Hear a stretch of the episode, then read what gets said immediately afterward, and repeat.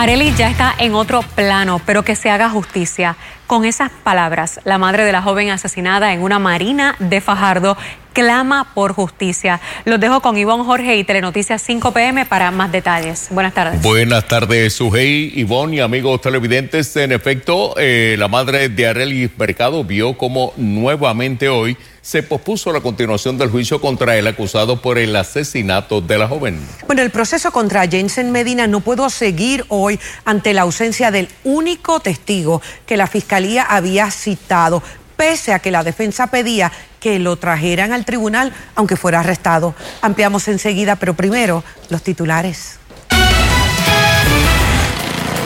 Gatilleros desatan el terror, disparan contra policías, los buscan hasta debajo de las piedras. Empezó a colapsar, a colapsar. Entonces nos asustamos porque las rocas han ido cayendo al techo. Temor a todas horas, cada vez que llueve o se estremece la tierra, entran en pánico por roca que amenaza sus vidas. Si vamos a cambiar de Guatemala para Guatapeor, no veramos que damos ahora brillo.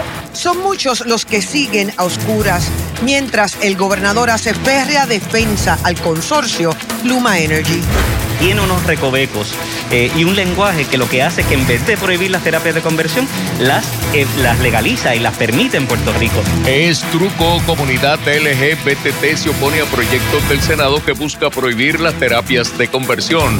No hay cura y las mujeres son más propensas. En la dosis de salud hablamos de la osteoporosis y los posibles tratamientos. En el tiempo, precaución con inundaciones, se mantiene patrón de tiempo lluvioso durante el resto de la semana.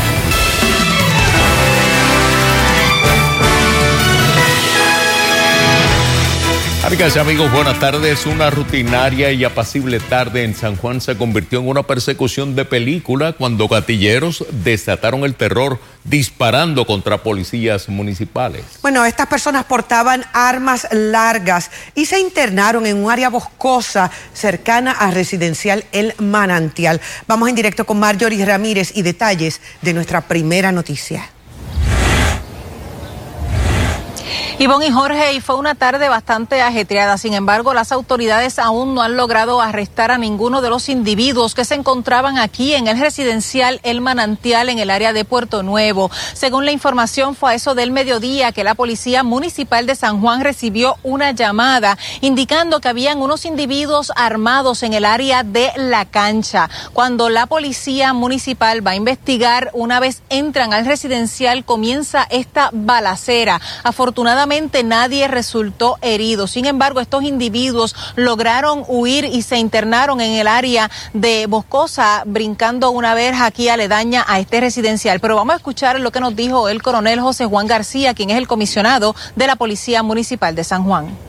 Hay unos individuos en esta área de la cancha que se encuentran armados eh, y obviamente, ¿verdad? Que las armas las estaban mostrando y se notaba que estaban con las armas de fuego y al llegar el personal nuestro, eh, entonces, ¿qué ocurre? El, intercambio de disparos, hay se inicia una persecución, los compañeros, las personas, los individuos que eran cuatro brincan la verja, eh, una verja de cemento que hay aquí en la parte posterior del residencial, los compañeros continúan la persecución, observan que empiezan a despojarse de armas y de evidencia, eh, unos siguen ocupando la evidencia y otros le dan continuidad hasta que los individuos pasan a un lugar boscoso y se continúa la búsqueda. Hasta aquí llegó también de la Policía Estatal para reforzar a la municipal de San Juan, ya que hubo una búsqueda bastante intensa, al punto que también tuvieron que activar la unidad aérea, el helicóptero que comenzó a sobrevolar aquí el área. Ellos también irrumpieron en uno de los apartamentos, en varios apartamentos, debo decir, y en uno de ellos hallaron una pecera grande que no descartan que sea para criar animales exóticos y también encontraron unas esposas, por lo que están investigando que para qué era que utilizaban este apartamento aquí en el residencial. También ocuparon armas de fuego, máscaras y eh, cargadores como parte de lo que eh, tenían estas personas que lograron huir. Esa es la información que nosotros tenemos. Para Telenoticias les informó Marjorie Ramírez. Muchas gracias, Marjorie. Mientras tanto, vamos a conocer en el siguiente reportaje a una madre que no logra conciliar el sueño cada vez que ocurre un temblor o comienza a llover copiosamente, porque el terreno en el patio de su casa se está derrumbando y hay varias rocas que han dañado aún más su estructura. Como agravante, esta madre es incapacitada por un padecimiento en la espalda y a la vez atiende a su hijo que padece obesidad mórbida y diabetes. Walter Soto León amplía en exclusiva. Estoy frustrada, estoy desesperada, como me pueden ver. Jamás pensé llegar a esta situación. Y más que tengo un hijo autista con obesidad mórbida, diabetes tipo 2. Tengo una hija que si no es por ella, e Ilka Nicole Custodio es la única que viene y me da la mano. Ilka Pavón se refiere al derrumbe que poco a poco amenaza con enterrar su casa, que ubica en un monte en las parcelas Sabaneta en Ponce. Allí vive desde que nació hace 47 años y la adquirió por herencia de su padre. Con la secuencia sísmica del año pasado, vio cómo un inmenso árbol colapsó y arrancó consigo el terreno en su patio. Fuertísimo, yo, yo me asusté verdaderamente, yo dije, algo pasó y fue que las rocas cayeron así. Yo dije, otro temblor. Otro elemento que añade peligrosidad al asunto es que el tanque de gas que alimenta la estufa de la casa ha quedado confinado en esta especie de cueva que ha ido creándose con el deslizamiento y se acerca peligrosamente al tanque, que de haber un derrumbe mayor supondría que pudiera quebrarse el tanque y crear una explosión. Ilka asegura que ha hecho gestiones en el departamento de la vivienda para ser reubicada en un residencial. Estoy esperando si dieran el residencial a Ceiba, en Ponce León. Ahí sí me pueden ayudar, porque de verdad mi vida corre peligro aquí y pueden verificar. O sea, ¿Cuándo comenzó las gestiones de búsqueda de vivienda? Wow, hace, hace meses largo hace meses largo. ¿Qué le contestan? Todavía nada. Un miembro de la iglesia de la comunidad ha intentado ayudarla, pero el trabajo es de gran magnitud. Para comenzar, tiene muchísimas rocas. El terreno es un terreno que eh, son rocas sueltas que pudieran representar en algún momento eh, inmediato, diría yo, si cae mucha lluvia, podría representar un peligro inminente. Este, es algo que probablemente tenga una, una solución con una maquinaria eh, bastante heavy. Es por eso que hace un llamado, ya sea al municipio de Ponce o a alguna empresa que ayude o que le consigan una vivienda alternativa. Tenemos por nuestra vida, o sea, yo tengo un hijo autista, yo tengo una condición agravante de salud de la espalda, de toda mi condición, yo no puedo trabajar. Yo he llegado a un límite que pues he desmejorado mi salud. Para tener noticias, Walter Sotoleón. Bueno, yo entiendo que esos visuales hablan por sí solos. Aquí hay una necesidad de vivienda. Esta mujer no está pidiendo dinero, está pidiendo un techo para vivir. Ciertamente es un caso que reúne todas las cualidades, por así decirlo, o condiciones o requisitos para que sea atendido con prontitud. Nos gustaría que el transcurso de las próximas horas, tanto a nivel del gobierno municipal de Ponce, la ciudad señorial de Ponce, que tiene un nuevo alcalde comprometido, es médico, o a nivel del gobierno central se comuniquen con nuestra redacción para proveerle una solución al caso que les hemos presentado. Ustedes vieron. Así que esperamos su llamada. 641-2221 es el número directo.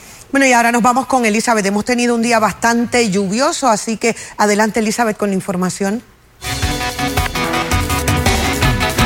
Así es, muchísimas gracias compañero. De hecho, le echamos un vistazo a la red de cámaras para que usted vean que todavía la situación continúa complicada. Cielos nublados y lluvias dispersas, temperaturas actuales 80 en el sector costero del este, también en la Plaza Camp Ultraview 82 para el oeste de Puerto Rico y vemos aquí toda la precipitación que se mantiene especialmente provocando advertencias de inundaciones para los municipios del suroeste. Hasta las 7 y 15 ustedes en Cabo Rojo, Sabana Grande, San Germán, Yauco, Lajas, Guánica, sectores también de Guayanilla Peñuelas bajo esta advertencia de inundaciones y continúa lloviendo de forma copiosa, así que mucha cautela. Espere que este mal tiempo merme gradualmente, veremos una mejoría, pero todavía llueve fuerte. Vean que también otra advertencia para Mayagüez, Maricao y Las Marías se mantiene por lo menos hasta las 5 y 15 de la tarde. También tenemos otra zona de fuertes lluvias a esta hora afectando el sector entre Calle, Guayama, Salinas. Esos tres municipios se mantienen bajo advertencia de inundaciones hasta las 7 de la noche. Ya hemos visto acumulación de lluvia en exceso de 2 pulgadas con con esta zona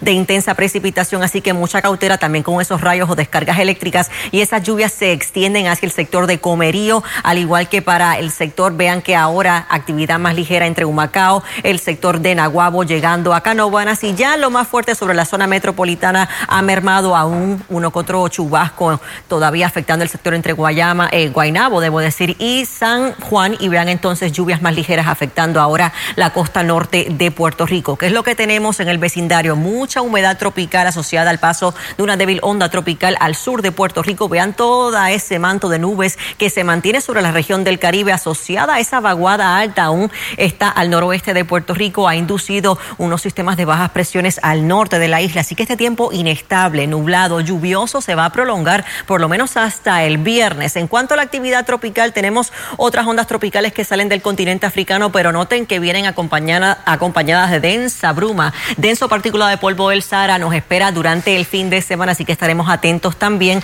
a la calidad del aire mientras tenemos todavía esta zona de sospecha ciclónica hacia el suroeste del Caribe, más cerca ya de Centroamérica con baja probabilidad ciclónica de un 20%. Estaremos atentos, pero recuerden que esto es lejos de Puerto Rico. Aquí en casa, regresando al modelo a largo plazo, noten cómo la situación lluviosa va a persistir para mañana, otra tarde bastante activa. Esto se mantiene para el jueves y también para el viernes. El viernes va a ser un día de transición. Gradualmente se debe estar colando aire más seco, pero vean que aún veremos lluvias que pueden ser significativas y dado a que estamos presenciando ya un periodo largo de precipitaciones, no va a tomar mucha lluvia para provocar problemas de inundaciones durante los próximos días, inclusive algunos derrumbes o deslizamientos de terreno. Hay que estar muy, muy precavido, mucha cautela durante los próximos días y vean que esa masa de aire más seca llegando justamente para el fin de semana. Le echamos un vistazo al tiempo en la próxima intervención.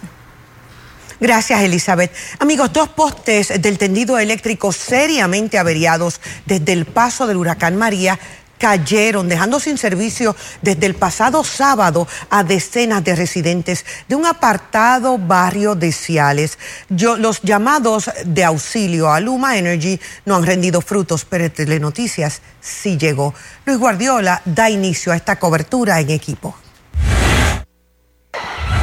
Decir que el servicio eléctrico del barrio Naranjo Dulce es un desastre es un elogio. Eh, ese poste estaba ya tambaleándose porque quedaron de venir y se vinieron con mucha nota, que si lo vamos a cambiar. Y eso, pero negativo.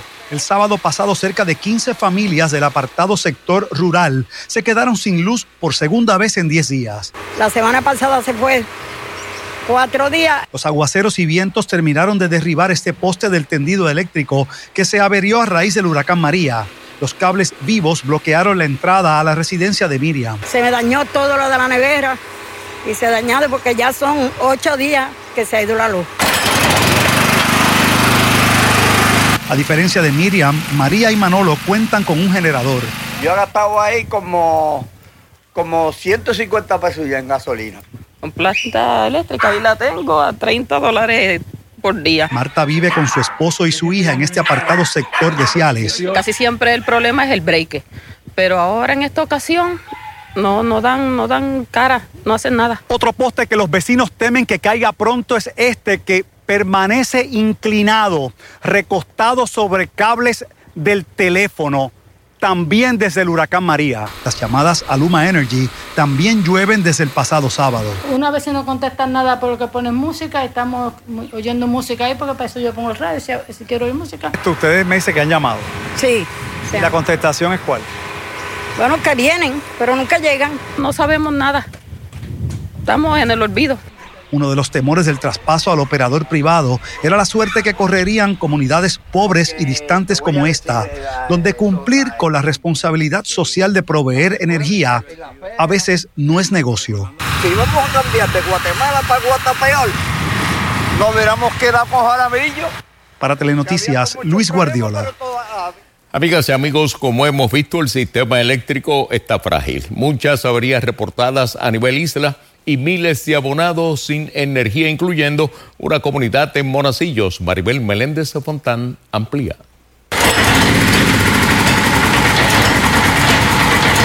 Las interrupciones del servicio eléctrico son recurrentes en la barriada Vista Alegre de Cupey. Es sumamente difícil porque ¿saben? Uno, eso conlleva unos gastos porque uno tiene una planta eléctrica, uno tiene que estar comprando gasolina.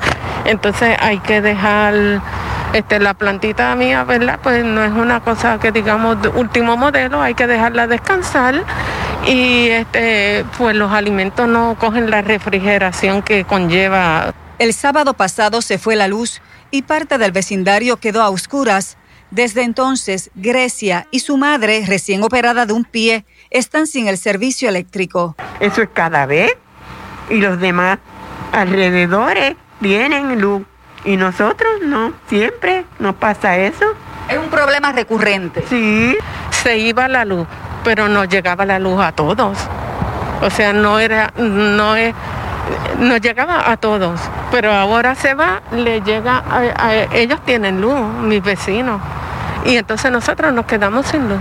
La comunidad Vista Alegre ubica a solo pasos del Centro de Operaciones de Energía Eléctrica en Monacillos, hoy bajo el mando del consorcio Luma Energy. A una semana de asumir control del sistema de transmisión y distribución, la empresa asegura haber restablecido el servicio a más de 600 mil abonados pero al parecer todavía confrontan retos con el sistema de servicio al cliente. Que no restablezcan el servicio lo más pronto posible. Y el llamado de los vecinos fue escuchado. Una brigada de Luma llegó hasta la comunidad Vista Alegre y de inmediato comenzaron con la reparación de la avería. Dos guardias de seguridad prestaban vigilancia al perímetro mientras los trabajadores de Luma realizaban sus labores. En comunicación escrita, Luma Energy hizo un llamado a contratistas del sector privado a que se abstengan de operar el sistema de transmisión y distribución, ya que hacerlo es ilegal y podría poner en riesgo al personal no autorizado a entrar en contacto con líneas eléctricas energizadas. Para Telenoticias, Maribel Meléndez Fontán. Bueno, mientras tanto, el gobernador nuevamente salió en defensa de las gestiones de Luma Energy al frente de la Autoridad de Energía Eléctrica. minimizó las continuas quejas de los abonados en las redes sociales y los medios de comunicación por el alegado pobre servicio. José Tevez informa.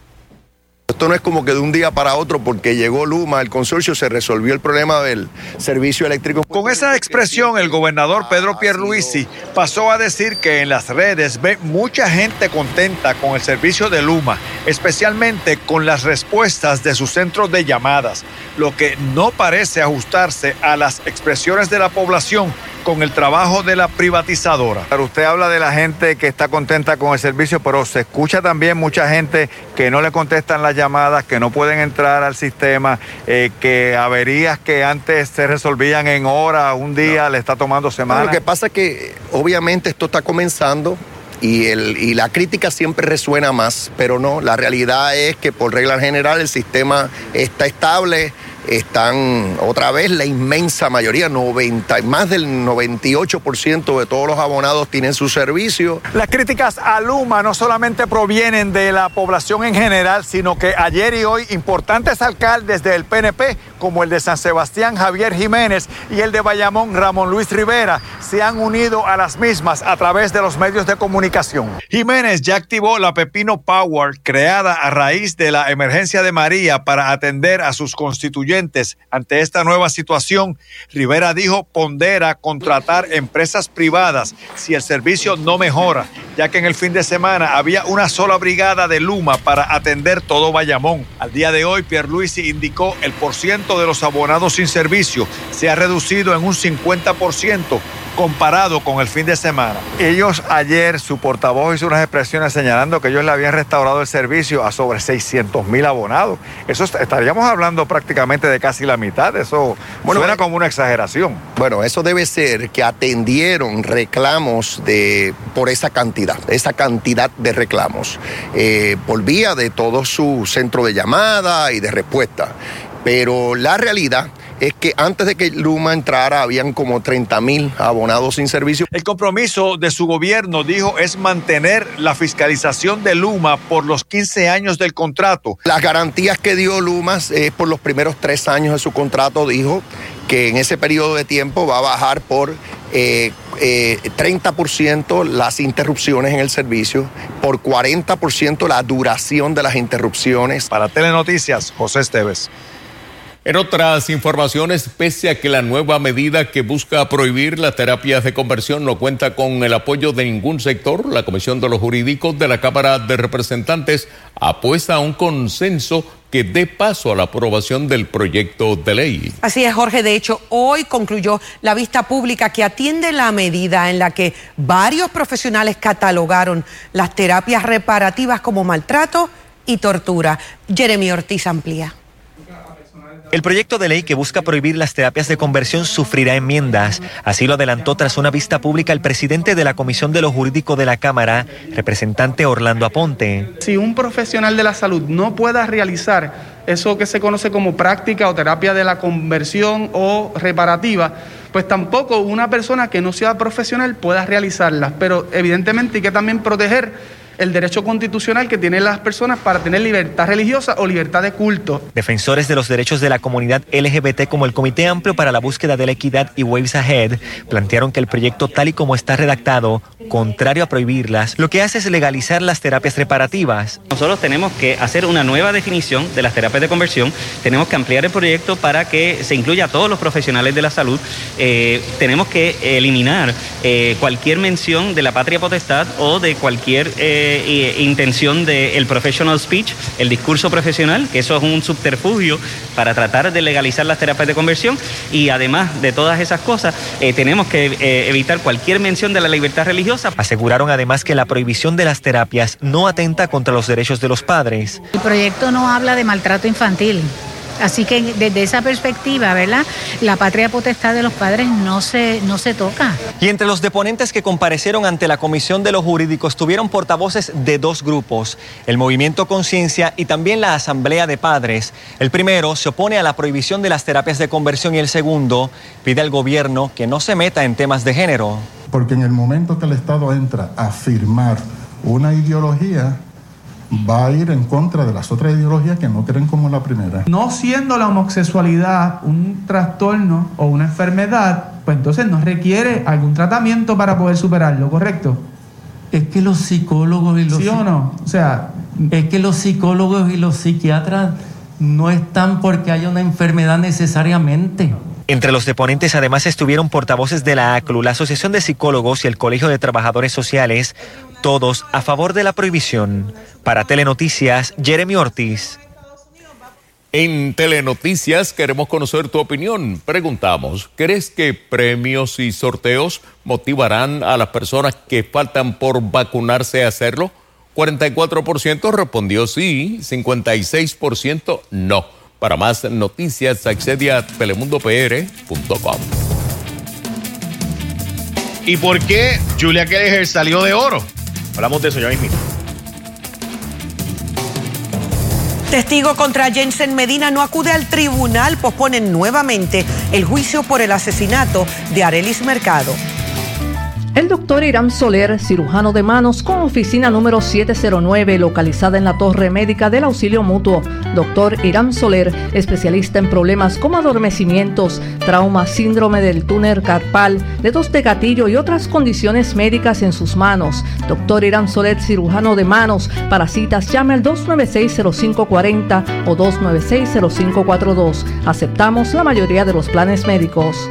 Ponte adelante y regístrate en la aplicación AutoExpreso móvil hoy. Es bien fácil. Baja el app a tu celular Android o Apple y registra el número de tu sello de AutoExpreso para que puedas recargar automáticamente, mantengas tu cuenta al día y puedas hasta eliminar o añadir vehículos bajo una sola cuenta. No esperes más, evita hacer filas o paradas innecesarias. Baja AutoExpreso móvil a tu celular hoy. Es fácil y seguro. Registrarse es un paseo. Aviso al pueblo de Puerto Rico. Este próximo viernes 11 de junio, a partir de las 3 de la tarde, todos los sectores universitarios marcharemos en defensa de nuestra universidad. Acompáñanos desde el Capitolio hasta la Fortaleza para exigir la eliminación de los abusos en contra del primer centro docente del país. No permitamos al presidente Haddock, a la Junta de Gobierno de la UPR y a la Junta de Control Fiscal la destrucción de nuestro patrimonio nacional. Todos a la marcha. Auspicia la Hermandad, la APU, la APRU y los estudiantes. Oportunidad de empleo. Si sabes de la política local y te gusta el periodismo, las noticias y la radio, Guapa Radio tiene una oportunidad para ti Envía tu resumen a guapa680 arroba gmail.com. Repito, guapa680 arroba gmail.com.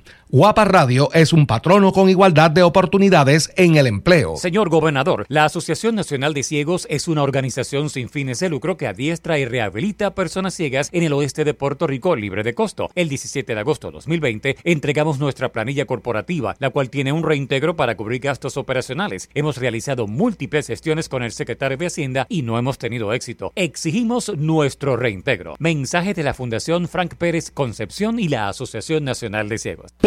Ponce y sintoniza Guapa por su emisora Huizo Radio 1260 AM y 101.5 FM. Guapa Radio. ¿Está buscando un apartamento para alquilar en San Juan? Bayola Apartments en la calle Estrella en el condado tiene lo que usted busca. Apartamento de tres dormitorios, sala, cocina equipada, control de acceso, guardias de seguridad las 24 horas, planta de emergencia y cisterna, cerca de playas y hoteles. Bayola Apartments, detrás del Supermax del condado. Para información, llame al 787-722-2021. 722-2021. Por más de un siglo Juntos hemos encontrado en la YMCA de San Juan un lugar seguro donde desarrollar nuestro potencial. Aquí encuentras una variedad de programas deportivos, educativos y de bienestar, como gimnasio, yoga, natación, baloncesto y centro preescolar. En la YMCA te fortaleces física y mentalmente y floreces. Redescubre hoy todo lo que la Y tiene para ti. Visita ymcasanjuan.org. El Professional Hospital en Guaynabo les informa que el diagnóstico y tratamiento ¿Necesitas una biopsia de senos o cirugía oncoplástica? En el SBC Clínicas de Senos, dirigido por la cirujana doctora Zenaida Méndez y su grupo de cirujanos, estamos listos. Vergonzoso aumento en el maltrato de animales. Se rescatan perra que pasó días parcialmente sumergida en una quebrada. Y hablamos del caso de Julia Kelleher y por qué salió de oro. Hablamos de eso. Patrón de tiempo inestable continúa durante los próximos días con el potencial de intensas lluvias. El informe completo del tiempo más adelante. Pero antes del análisis de Jay, la exsecretaria de Educación Julia Kelleher se libró hoy de una posible extensa condena de prisión por casos de corrupción al declararse culpable en dos cargos. La determinación surge tras un preacuerdo con la Fiscalía Federal, como nos informa José Tevez. Ahora queda pendiente ver si con el beneficioso arreglo esta, estará cooperando con el gobierno federal declarando contra los coacusados en el esquema. Buenas tardes. Esta vista se efectuó de manera virtual y Kelleher compareció desde la residencia de sus padres en Filadelfia. Como parte de este preacuerdo, la Fiscalía Federal está recomendando que la ex secretaria de Educación de Puerto Rico sea sentenciada a cumplir una pena de seis meses de cárcel y otros 12 meses de restricción domiciliaria, así como pagar una multa por la cantidad de dinero de la que se benefició ilegalmente. De no haber realizado este preacuerdo y ver el caso, Kelleher se exponía a una pena de hasta cinco años de cárcel tres años en probatoria y una multa de hasta 250 mil dólares. El juez Francisco Besosa le advirtió a Kelleher que eh, la aceptación por su parte de este acuerdo va a depender de las recomendaciones del informe presentencia y en caso de él no aceptarlo, esta estaría eh, libre de poder retirar su alegación de culpabilidad eh, se declaró culpable por un cargo de fraude electrónico y otro por cometer fraude en sus servicios honestos. En el cargo número dos eh, está relacionado con la aceptación de un bono en la compra de un apartamento en Ciudadela, en Santurce, a cambio de su endoso a un proyecto, mientras que en el cargo número uno es por el trámite de un contrato de 23 mil dólares con una empresa privada que luego se enmendó para llevarlo a 93 mil dólares. En este cargo en específico, aunque no se menciona por nombre, sí se habla de un ex candidato a la gobernación de Puerto Rico en las elecciones del año 2016, que fue quien llamó a Kelleher, eh, tuvo contacto vía un, correcto, un correo electrónico con la funcionaria para que ésta hiciera contacto y se acercara a la persona que eventualmente eh, resultó beneficiada con este contrato. Cabe señalar, y es un dato importante, que en la vista no se mencionó para nada, ni en la afirmativa ni en la negativa, si como parte de este preacuerdo Kelleher iba a estar cooperando con el gobierno federal y declarando contra las otras personas que están imputadas justo junto a ella en estos pliegos acusatorios. Para Telenoticias, les informó José Esteves. Bueno, y lo que acaba de decir José Esteves es la total verdad. No aparece y les debo decir que como parte del expediente, previamente a cuando alguien está cooperando, se van llenando unos documentos que en este caso no aparecen en el expediente. Por tanto, podemos llegar a la conclusión de que no hay tal cooperación o por lo menos no hay un acuerdo oficial de colaboración o cooperación contra los otros coacusados por parte de Julia Kelleher. De hecho, Recordarán ustedes que la figura principal de esta acusación era Julia Kelleher, así que lograr una convicción de ella, pues que ella coopere contra las otras personas, pues no tendría mucho sentido porque la figura más grande era la secretaria de Educación, Julia Keller. Recuerden que eh, básicamente son delitos por eh, personas por corrupción de figuras públicas que manejan fondos públicos. Así que no es que se descarta de que haya algún tipo de colaboración, pero un acuerdo de la colaboración por lo menos no aparece en el expediente del caso, así que dudo mucho que haya ese tipo de colaboración. Sí debo decir que sale de oro y es por lo siguiente, en Puerto Rico difícilmente un jurado encuentre no culpable a Julia Kelleher. Y después de los casos de los gobernadores de Virginia, que ha habido dos gobernadores que han salido bien, eh, especialmente el gobernador McDonald, ese caso plantea que hay que probar que hubo un intercambio de quid pro quo directo. Es decir, la Corte Suprema de Estados Unidos cada vez hace más difícil al FBI y a la Fiscalía poder probar sus casos y cada vez le hace más difícil para arrestar gente porque tienen que cogerlo con que directamente tú recibiste algo y habías comprometido que ibas a darle a cambio algo a esa persona. En ese caso de este gobernador estamos hablando de un sujeto que recibía relojes Rolex, Ferrari, regalos de viaje, bueno, más de 175 mil pesos de este sujeto que le estaba cabildeando y el gobernador le conseguía reuniones con los jefes de agencia, pero como no se probó que el gobernador recibía esos regalos a cambio de darle esos beneficios, pues fue no culpable. Y eso es lo que está pasando con la Fiscalía Federal, que cada vez es más difícil probar ese intercambio de yo te doy para que tú me des. Adelante.